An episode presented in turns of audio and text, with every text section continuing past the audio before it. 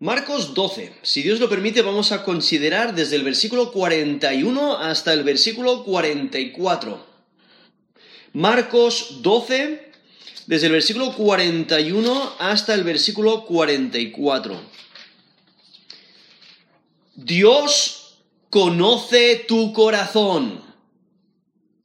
¿Le das todo tu amor? Dios conoce tu corazón. ¿Le das todo tu amor. Ahora aquí en, Marcos encontramos una escena bastante chocante, bastante importante. Aquí en Marcos capítulo 12, desde el versículo 41 al versículo 44, donde encontramos a Jesús que él está observando a las personas ofrendar. Y él hace una evaluación que nos choca. Porque una viuda pobre da un par de monedas que son eh, a los ojos del mundo totalmente insignificantes, pero no a los ojos de Dios. Y, y entonces vemos cómo Jesús está contrastando las prioridades está contrastando el amor hacia Dios. Está contrastando el deseo de, de entregarle todo a Dios o no. O el deseo de estar dispuesto a perderlo todo por Dios o no. El, eh, realmente está contrastando actitudes hacia Dios, acciones hacia Dios. El deseo de servir a Dios con todo tu ser, con todo lo que tienes. Ahora, anteriormente, aquí en Marcos, en el capítulo 11, del 15 al 17, vemos como Jesús eh, condena a los que compraban y vendían en el templo. Ahí en Marcos 11, versículo 15, dice, vinieron pues a Jerusalén y entrado Jesús en el templo, comenzó a echar fuera a los que vendían y compraban en el templo y volcó las mesas de los cambistas y las sillas de los que vendían palomas, y no consentía que nadie atravesase el templo llevando utensilio alguno. Y les enseñaba diciendo, no está, no está escrito, mi casa será llamada casa de oración para todas las naciones, mas vosotros la habéis hecho cueva de ladrones. Eso es Marcos 11 del 15 al 17. No vemos personas que están en el templo, es un lugar santo para Dios, pero ellos están haciendo sus negocios. Están aprovechándose de las personas que han tenido que viajar lejos y, no pueden traer esos animales para sacrificar y se los venden a un, precio muy alto y lo único es, la ganancia, es lo que les importa, reflejando que no tienen un corazón correcto, aunque están dentro del templo, donde no deben estar. Y luego vemos en, Marcos 12, del 28 al 31, donde un, un escriba le pregunta a Jesús cuál es el primer mandamiento de todos. Y Jesús le responde, ¿no? En, resumen, ama a Dios y ama a tu prójimo, ¿no? Pero ahí en Marcos 12, versículo 28 al 31 dice, acercándose uno de los escribas que, que le había oído disputar y sabía que le había respondido bien. Le preguntó, ¿cuál es el, cuál es el primer mandamiento de todos? Jesús le respondió, el primer mandamiento de todos es, oye Israel, el Señor nuestro Dios, el Señor uno es, y amarás al Señor tu Dios con todo tu corazón y con toda tu alma y con toda tu mente y con todas tus fuerzas. Este es el principal mandamiento. Y el segundo es semejante, amarás a tu prójimo como a ti mismo. No hay otro mandamiento mayor que estos. Entonces vemos esa enseñanza de Jesús de, qué es principal, cuál debe ser tu prioridad. Amar a Dios sobre todo. Y luego amar a tu prójimo. Y demuestras tu amor hacia Dios amando a tu prójimo. Pero entonces, llegamos aquí a, nuestro texto eh, y el versículo anterior vemos cómo Jesús, cuando digo el versículo anterior, digo Marcos 12, eh, versículo 40, vemos que presenta eh, a los escribas, porque está hablando de los escribas, eh, y les, les presenta como personas avariciosas. Realmente no están poniendo a Dios primero. Eh, sí dan mucha apariencia de, ser personas piadosas, religiosas, entregadas a Dios, dedicadas a hacer la voluntad de Dios, pero solamente es una apariencia. Incluso, yendo un poquito más atrás, si notáis ahí en versículo 38, esos Marcos 12, 38, les decía en su doctrina, guardaos de los escribas, que gustan de andar con largas ropas y aman las salutaciones en las plazas y las primeras sillas en las sinagogas y los primeros asientos en las cenas, que devoran las casas de las viudas y por pretexto hacen largas oraciones, estos recibirán mayor condenación. Eso es Marcos 12, desde el versículo 38 al versículo 40. Pero eh, eh, es, es importante notar especialmente el versículo 40 porque Jesús, en la narración que vamos a considerar desde el versículo 41 al 44, vemos un contraste muy grande entre los escribas y esta viuda pobre. Porque los escribas, los escribas eran instructores, eran, eran maestros, eran instructores del pueblo que tenían autoridad religiosa sobre la interpretación de la ley, el cumplimiento de la ley y la pureza. Entonces ellos, cu- cuando lees los evangelios te das cuenta de que constantemente se enfrentan a Jesús y intentan desacreditarle, intentan decir que él no está cumpliendo la ley, que él mm, eh, no entiende la ley, por eso no la cumple, y que él está rompiendo la pureza. ¿no? Eh, eh, constantemente intentan desa- desacreditar a Jesús y culparle, cuando la realidad es que ellos son los culpables delante, de la ley. Y, Jesús es quien cumple la ley a la perfección.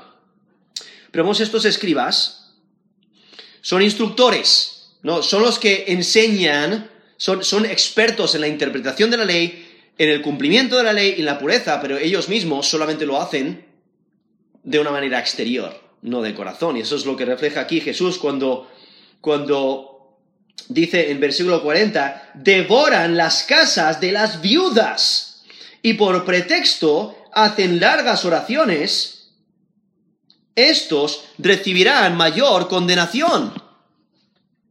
Aquí básicamente lo que está expresando esta idea de que devoran las casas de las viudas es que se ganan la confianza de las viudas.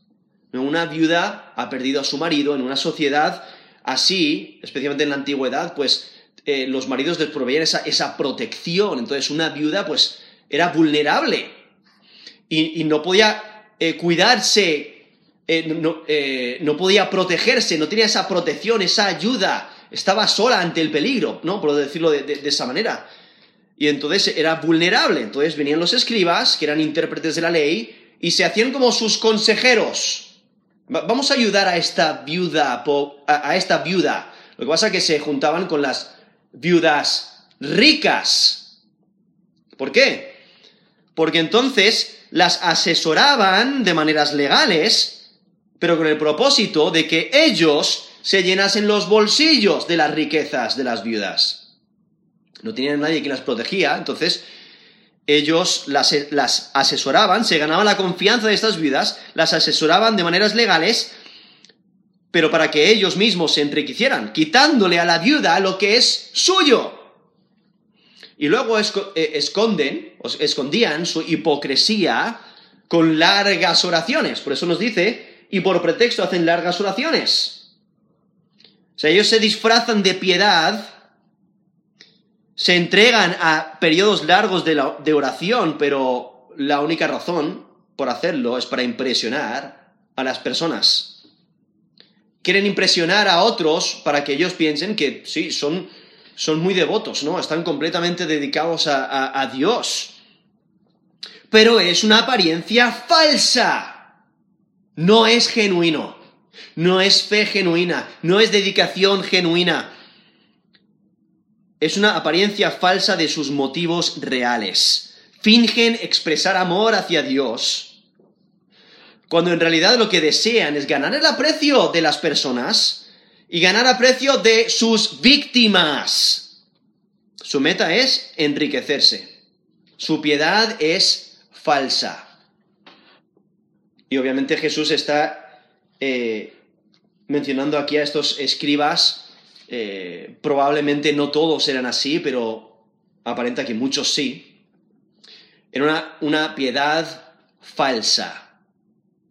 Y, por ello aquí vemos esta historia, aquí en Marcos 12, del 41 al 44, donde vemos un contraste entre esos escribas que son falsos, un contraste con esta viuda que muestra dedicación genuina. Ella sí lo da todo por Dios. Ella sí ama a Dios con todo su corazón. Ella le da todo a Dios sin buscar la aprobación del hombre. A ella le da igual lo que el hombre piensa de ella. Ella, a ella le importa honrar a Dios y está dispuesta a darle todo a Dios. Y por ello es un contraste con la avaricia de los escribas que Jesús acaba de condenar ahí en versículo 40. Ahora, no es necesario asumir de que esta viuda había sido víctima de la avaricia de los escribas. Pero aquí esta historia presenta un contraste entre pobreza espiritual y pobreza material porque los escribas eh, tenían, tenían riqueza material, tenían lo suficiente, pero esta mujer no, no, tenía, no, tenía riqueza material, sino era pobre. Pero ella sí tenía riqueza espiritual, en contraste con los escribas que tenían pobreza espiritual. Por ello vemos e, e, este contraste en, en esta historia. Y aquí nos dice Marcos 12, versículo 41. Estando Jesús sentado delante del arca de la ofrenda, miraba como el pueblo echaba dinero en el arca. Y muchos ricos echaban mucho. Y vino una viuda pobre y echó dos blancas, o sea, un cuadrante. Entonces, llamando a sus discípulos, les dijo, De cierto os digo, que esta viuda pobre echó más que todos los que han echado en el arca. Porque todos han echado de lo que les sobra, pero esta, de su pobreza, echó todo lo que tenía, todo su sustento. Eso es Marcos 12 del 41 al 44. Y es que Dios conoce tu corazón. ¿Le das todo tu amor? Aquí tenemos a, Jesús que Él está sentado. Él ha estado enseñando en el templo, pero ya ha acabado su enseñanza. Y se sentó delante del tesoro y observaba a las personas echar ofrendas en los cofres para las ofrendas. Ahora, aquí puede referirse a un cuarto especial en el templo donde se guardaban las ofrendas, o a los trece cofres con forma de trompeta que estaban alrededor del patio de las mujeres. Y es más probable que sea ese segundo, ¿no? Que, sea, que, que se refiera a los cofres, a esos trece cofres, donde las personas echaban sus ofrendas. Y Jesús está observando con cuidado a las personas ¿Qué pasan para dar sus ofrendas. Ahora, lo que hay que entender es que era la temporada de la Pascua, y al ser la temporada de la Pascua, pues había muchas personas en Jerusalén. Y entonces, pues había eh, un, gran número de personas que llegaban a, presentar sus ofrendas, a entregar sus ofrendas. Y Jesús estaba allí sentado, nos dice, delante del arca de la ofrenda, ahí en, en Marcos 12, versículo 41, y miraba como el pueblo echaba dinero en el arca, ¿vale? Y entonces ellos están eh, contribuyendo. Y Jesús observa el hecho de que lo hagan, pero también la manera en que lo hacen. Porque el hecho de ofrendar está ligado en la manera que se hace. ¿no? Hay una gran diferencia si, si se echa así como a escondidas, no, deseando que nadie lo vea, solamente es, para Dios, es entre tú y Dios. Y de otra manera sería eh, eh, como, eh, como hacían los fariseos en, en darlo a conocer, ¿no? Incluso en Mateo 6, del 1 al 6, dice, guardaos de hacer vuestra justicia delante de los hombres, para ser vistos de ellos. De otra manera, no tendréis recompensa de vuestro Padre que está en los cielos. Cuando pues deis, des limosna, no hagas tocar trompeta delante de ti, como hacen los hipócritas en las sinagogas y en las calles, para ser alabados por los hombres, de cierto os digo, que ya tienen su recompensa. Mas cuando tú des limosna, no sepa tu izquierda lo que hace tu derecha, para que sea tu limosna en secreto, y tu Padre que ve en lo secreto te recompensará en público. Entonces ahí menciona el dar la limosna, ¿no? no intentar hacerlo para recibir aprobación de los hombres o el aplauso del hombre, sino para honrar a Dios. Y continúa el texto donde menciona la oración también, dice, y cuando ores, estos Mateo 6:5, cuando ores, no seas como los hipócritas, porque ellos aman el orar en pie en las sinagogas y en las esquinas de las calles, para ser vistos de los hombres. De cierto os digo que ya tienen su recompensa, mas tú, cuando ores, entra en tu aposento y cerrada la puerta, ora a tu Padre, que está en secreto, y tu Padre que ve en lo secreto te recompensará en público. Eso es Mateo 6, del 1 al 6, donde Jesús básicamente está diciendo, sé genuino, Sé, genuino en tu amor hacia Dios. Hagas lo que hagas.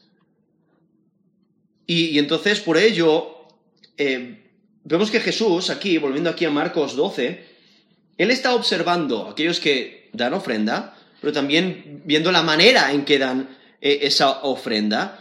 Y, bueno, la mayoría en esos tiempos tendrían monedas de cobre para dar. Los ricos tendrían monedas de plata.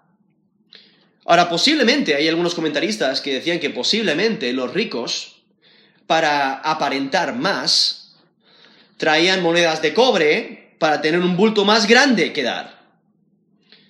O quizás porque al echarlas se escuchaba más. Pero eh, viendo aquí que nos menciona la última frase del versículo 41, muchos ricos echaban mucho. Ver esa repetición de mucho, ¿no? Entonces hay un gran número de ricos, quizás eh, se, han reunido entre ellos, ¿no? Para, para ver a ver quién echa más. Mira cuánto he hecho yo. Y echan mucho.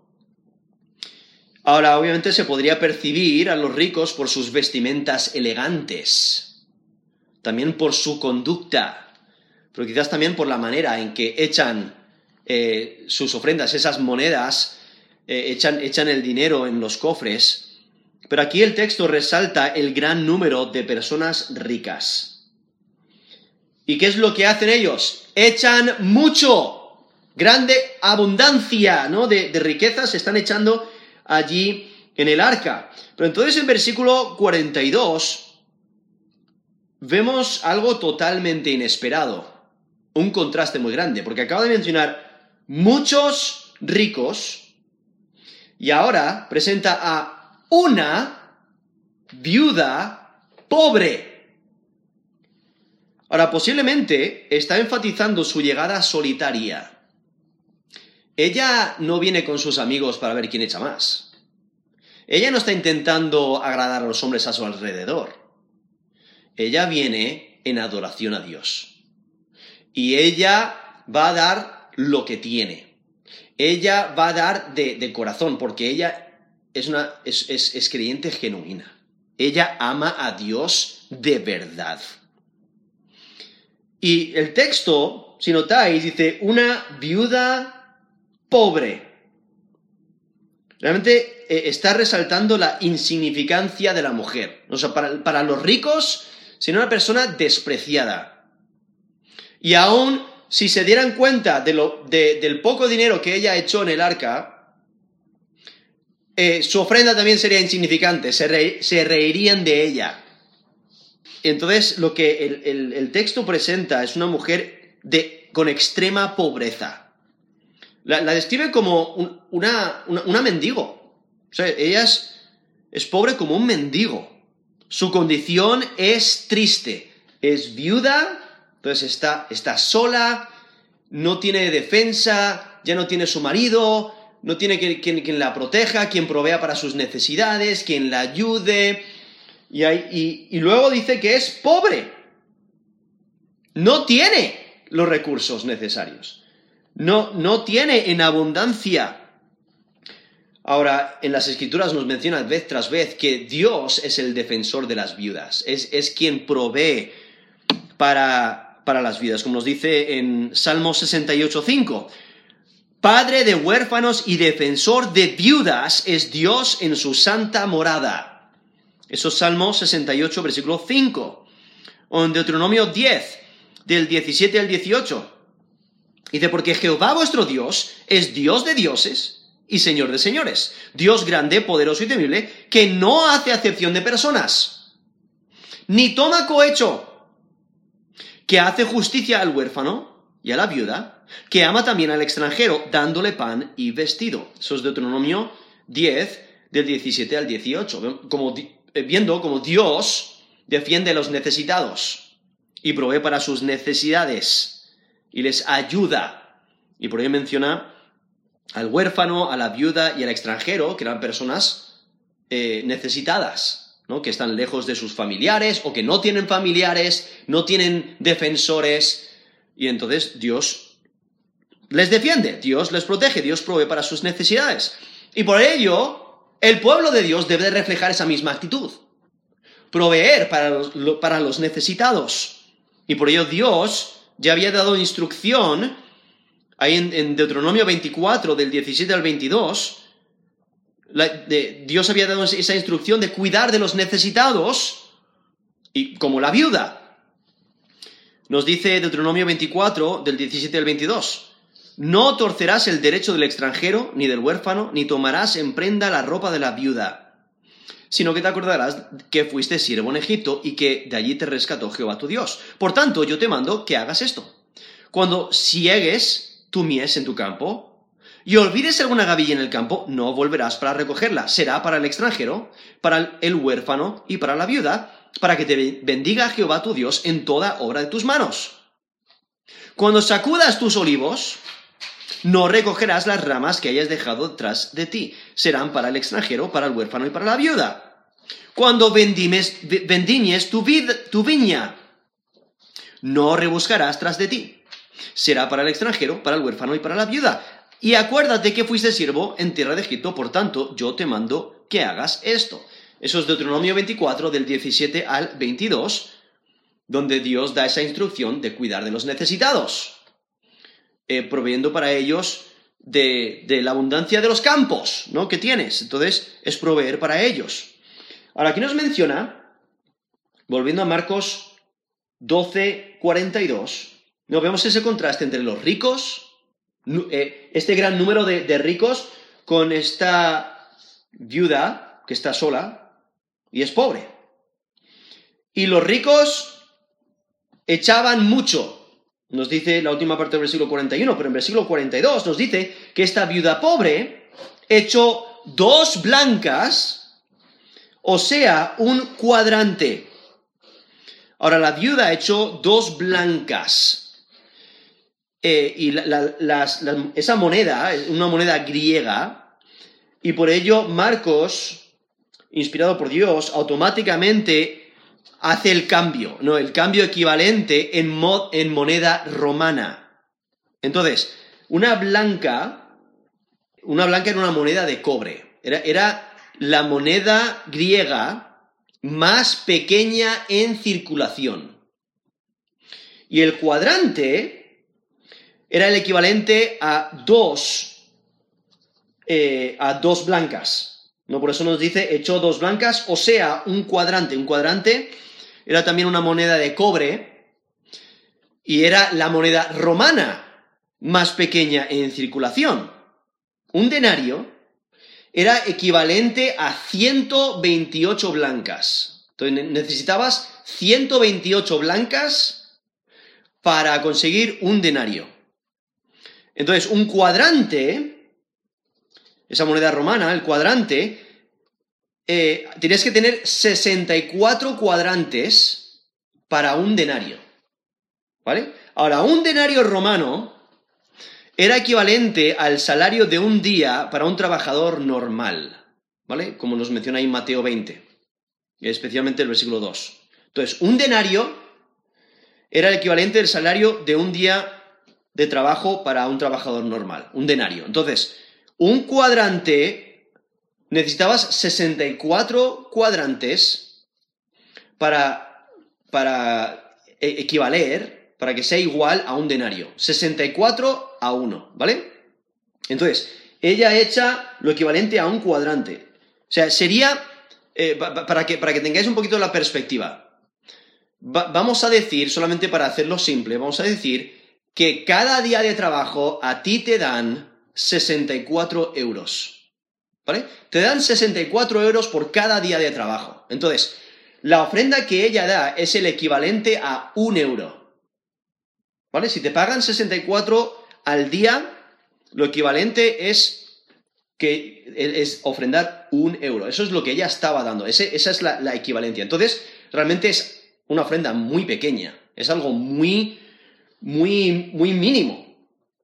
Pero cuando te das cuenta lo que eso significaba para ella, eso es lo que le da el valor.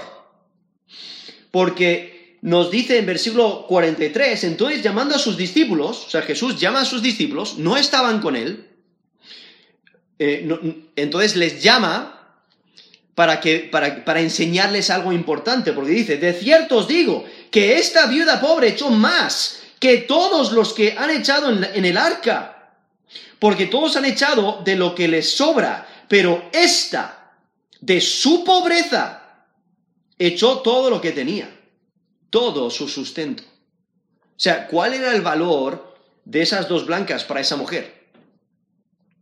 Era todo lo que ella tenía. No tenía nada más. Era todo su sustento. Era todo el dinero que tenía para vivir. Y por ello vemos el, el corazón de esta viuda pobre, que está dispuesto a darle todo a Dios. Y entonces por ello vemos aquí como Jesús llama a sus discípulos para enseñarles. No tiene una lección importante. Y les llama para observar a la viuda. ¿no? Ella ya ha ofrendado, pero Jesús les llama rápido para que vengan y, la puedan ver a distancia. Y lo que Jesús hace es contrastar la ofrenda de la viuda con la ofrenda de los demás. Ahora, en términos financieros, la ofrenda de la viuda pobre es insignificante. Pero a los ojos de Dios, las cosas se ven de otra manera. Porque lo que, lo que tiene valor para el hombre es insignificante para Dios. Al mismo tiempo, lo que es insignificante para el hombre tiene valor para Dios. Eso es lo que notamos en este caso. Porque Jesús sabe que nadie eh, podría echar más que esta viuda pobre, ¿no? Cuando ella, ella echa todo su sustento, aunque los ricos hayan echado grandes cantidades, no se acercan en nada, en, comparación con la que esta mujer ha dado. Lo que es irónico es que esta mujer, que en los versículos anteriores se le ha descrito en términos de pobreza, en términos de falta, le, falta de todo. Eh, eh, eh, ella tiene el signo negativo, ¿no? se, la caracteriza, se, la caracteriza con el menos. Es insignificante. No tiene marido, no tiene dinero, no tiene personas que la acompañan, no tiene nada. Se la describe con términos de pobreza y falta, de insignificancia, con el menos. Pero ahora eso cambia. Porque ahora se la describe en términos del más, de abundancia, de importancia, porque ella da más. Nos dice en la última parte del versículo 43, eh, os digo que esta viuda pobre echó más.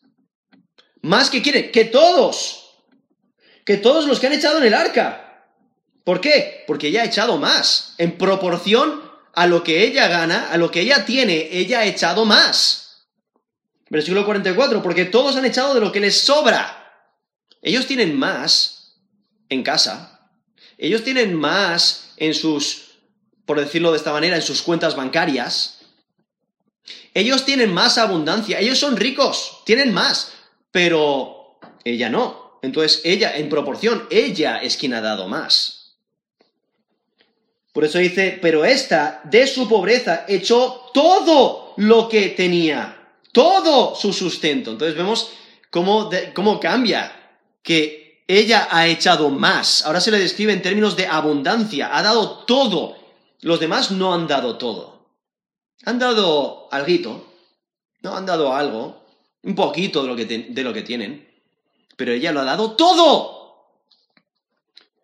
Y es que en la mentalidad del mundo, la evaluación de Jesús es incorrecta. Porque el mundo piensa, quien más da es, mejor. ¿no? el, dar más es mejor.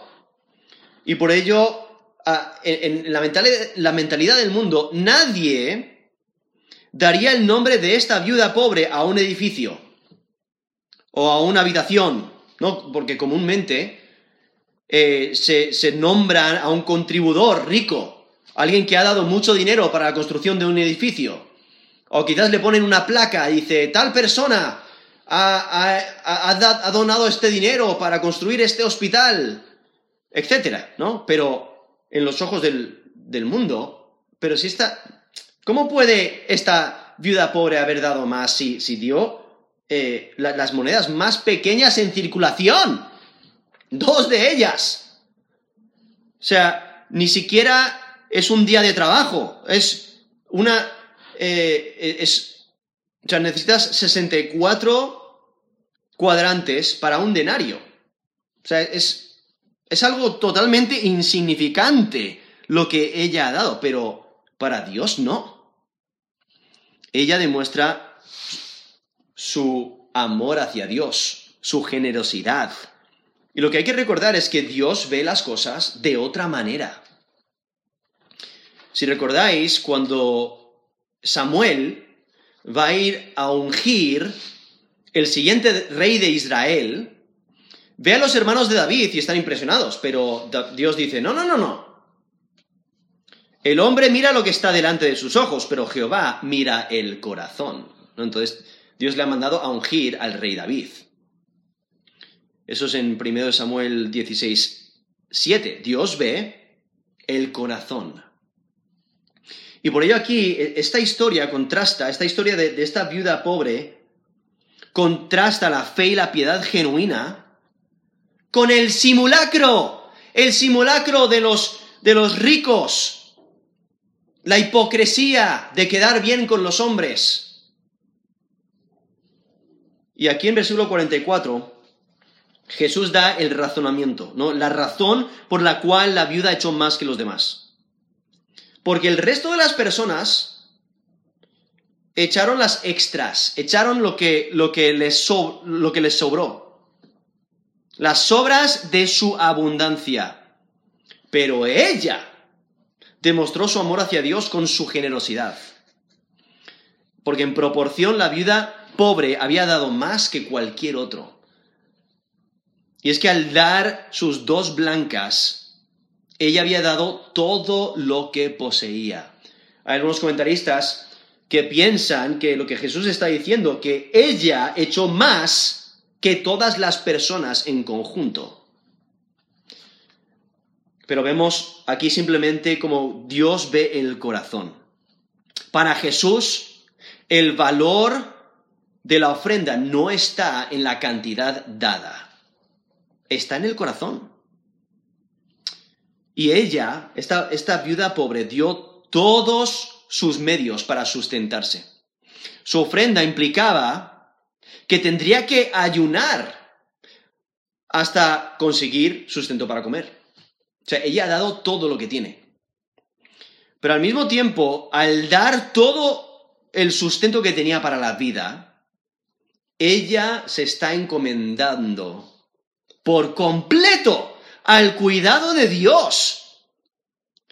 Ahora, eh, aquí realmente vemos el conocimiento sobrenatural de Jesús. Demuestra que Él es el Hijo de Dios. Porque Él conoce el corazón. Él conoce la situación de esta mujer pobre. Y por ello Jesús evaluó la ofrenda de la viuda no en la cantidad o en el monto de lo, que ofreció, de lo que ofrendó, sino en lo que retuvo, lo que conservó para sí. ¿Y cuánto retuvo? Absolutamente nada. Lo dio todo. Y aunque su ofrenda solo fue de dos monedas pequeñas de cobre, su fe y amor hacia Dios hicieron la diferencia. Y es que lo importante no es cuánto se da, sino el grado de sacrificio. La actitud es más importante que la acción, ¿no? Dios quiere nuestro corazón. Ahora, este texto no está enseñando que, cada seguidor de Cristo debe de ir y dar todo su sustento ¿no? a, Dios, en, el sentido de, de ofrendar todo lo que tiene, sino que debemos de recapacitar cuánto amamos a Dios y si realmente lo demostramos. Porque el creyente debe de dar por amor debe de dar con sacrificio, debe de dar con dedicación. Incluso nos dice 2 Corintios 9, del 6 al 7, el que siembra escasamente también segará escasamente. Y el que siembra generosamente, generosamente también segará. Cada uno dé como propuso en su corazón, no con tristeza, ni por necesidad, porque Dios ama al dador alegre. Eso es 2 Corintios 9 del 6 al 7. Y es que la ofrenda de esta viuda, de esta viuda pobre, demuestra una actitud de confianza total en Dios. Realmente refleja confianza total en la provisión de Dios. Como nos dice Filipenses 4:19, mi Dios pues suplirá todo lo que os falta conforme a sus riquezas en gloria en Cristo Jesús. O sea, esta viuda pobre, la razón por la que puede darlo todo es porque sabe que Dios cuida de ella. Porque sabe que Dios no la va a desamparar, sino que va a estar con ella a su lado y la va a defender, la va a proteger, la va, va a proveer para sus necesidades y por ella ella le da todo. Y por ello Jesús valoró la ofrenda de esta viuda pobre. lo que resalta es que ninguna ofrenda es demasiado pequeña para Dios. Pero, y, lo que refleja esta viuda es, es, la, es el, el corazón dedicado a Dios, el estar dispuesto a darlo todo por Dios, estar dispuesto a perderlo todo para Dios. En Marcos 8, versículo 35, Dice, porque todo el que quiera salvar su vida, la perderá. Y todo el que pierda su vida por causa de mí y del Evangelio, la salvará. Cuando consideramos un texto así, este gran ejemplo de fe, este gran ejemplo de confianza, este gran ejemplo de el no servir a las riquezas, del estar dispuesto a darlo todo por Dios, debemos de considerar nuestro corazón. Le damos a Dios todo nuestro amor, le damos todo nuestro corazón, le damos todo lo que Él nos ha dado. Y recordemos, Dios conoce nuestro corazón. No merece la pena ser hipócritas intentar engañar a Dios, porque Dios conoce nuestro corazón. Y es que Dios conoce tu corazón. le das todo tu amor. Vamos a terminar en oración.